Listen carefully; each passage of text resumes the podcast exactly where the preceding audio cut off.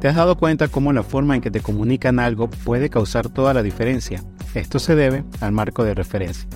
Bienvenidos a una nueva cápsula de líderes agilistas y en esta oportunidad hablaremos sobre un elemento muy importante de la comunicación que es el marco de referencia.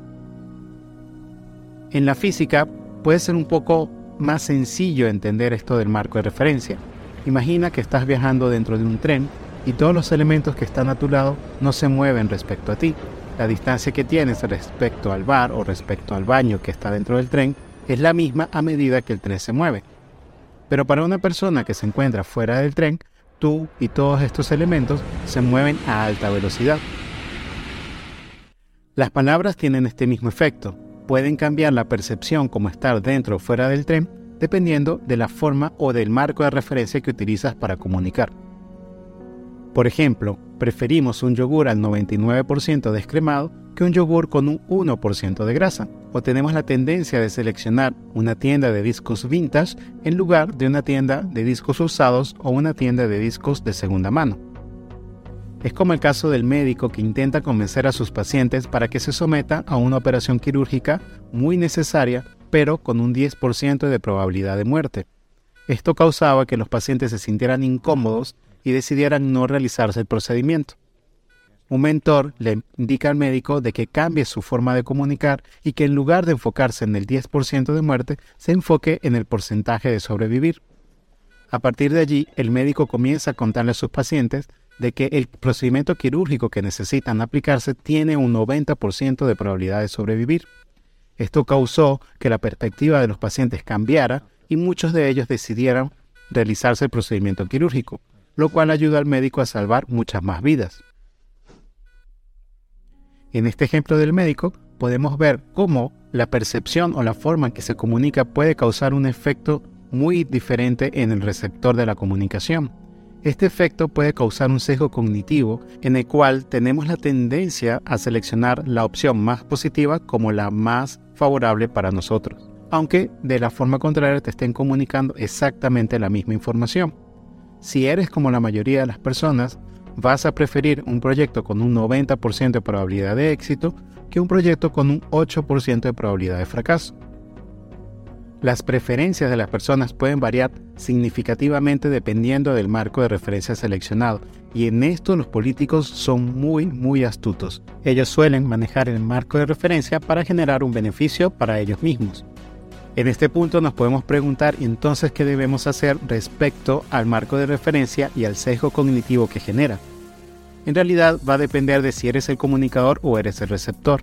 En caso de que seas el receptor, puedes protegerte de este sesgo cognitivo evaluando una perspectiva más amplia de la información que te están comunicando. Un nuevo y fresco punto de vista podrá ayudar a activar tu pensamiento racional, evitar el sesgo cognitivo, tomar el control y en consecuencia tomar una mejor decisión para ti.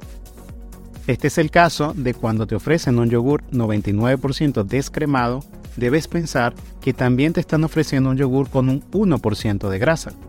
Este punto de vista adicional te ayudará a tomar la mejor decisión para ti. Ahora, si deseas manejar el marco de referencia desde la perspectiva de un comunicador, entonces puedes tener una selección consciente y estratégica del marco de referencia que vas a utilizar tanto tú como tu equipo de trabajo. Por ejemplo, una comunicación dentro del equipo manejada de forma estratégica orientada al agradecimiento y al reconocimiento de las buenas actitudes de los miembros del equipo puede mejorar el clima laboral y aumentar la productividad. Un líder altamente efectivo reconoce este patrón y puede influenciar en la comunicación para poder ayudar en la mejora del clima laboral y en la obtención de mejores resultados. Vamos a dar un ejemplo con una situación donde el equipo no logró alcanzar sus objetivos. Una primera forma de comunicarlo es, el equipo fracasó en su objetivo, no lograron cumplir con la tarea asignada, es un mal resultado y los responsables serán amonestados. Otra forma de comunicar esta misma situación puede ser, a pesar del fracaso, el equipo logró avanzar y aprender mucho en el proceso. Ahora están mejor preparados para enfrentar futuros desafíos y nos aseguramos de que los responsables divulguen lo aprendido al resto del equipo. Estas dos formas de comunicar, que prácticamente están dando el mismo mensaje del fracaso del equipo, puede generar un impacto distinto en las reacciones del equipo y en la cultura que éste va a adoptar de aquí en adelante. Tal como estar dentro o fuera del tren, o tal como la probabilidad de éxito de muerte en un procedimiento quirúrgico. Por ello es importante que el líder o el grupo en general seleccione cuál va a ser el marco de comunicación que se va a utilizar de forma consciente y de forma estratégica.